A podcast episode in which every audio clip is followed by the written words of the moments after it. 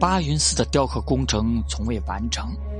在大约一千二百二十年，迦叶拔摩七世驾崩之后，高棉帝国版图逐渐缩小，高明全境也由大乘佛教信仰整个转成小乘佛教，艺术的反应尤其显著。图像受限，重视佛塔的兴建，却不注重寺庙建筑。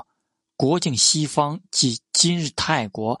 有高棉雕塑中令人震撼的佛像遗作幸存留世，如桑加富里的庄严青铜头像。桑加富里是公元十三世纪崛起的一个小国苏可泰的古城所在地。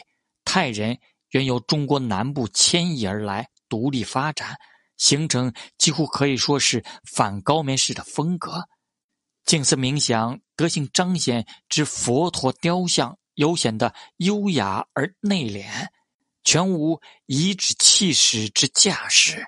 如苏可泰一尊青铜雕像，佛陀是触地印象，其表现出超越凡间的神圣，且符合古印度论述艺术理论及其创作专著所描述的理想人体之美。蛋形头部。发如蝎尾之刺，鼻损似鹦鹉之嘴喙，眼眉形如满张之弯弓，双颊酷似阎罗果实。这尊青铜像表现出泰人在公元十四世纪塑造运用留置眉材技艺的高超与纯熟。此后更晚期又巧妙运用粉饰灰泥磨塑。涂石建筑表面与大型砖红壤塑像，砖红壤是坚硬粗糙、铁锈色的天然物质，主要是用来建造宗教建筑，其他建筑材料皆为木材。粉饰灰泥当然不如石头耐久，建筑表面在热带气候侵蚀下无可避免的剥损脱落。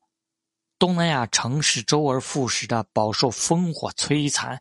即使不毁于战火，也无法长久保存。虽然泰国确实在苏可泰地区发展出独特的建筑形式，以及顶部有优雅尖塔的高达泰式舍利塔建筑，并附有高拱僧堂，以供展示圣像、会众念诵祈祷，并举行受戒仪式。苏可泰也是自公元十三世纪起泰国最重要、最繁华的城市。但该城今日留存的多座建筑，却很难说完全是当年建造的。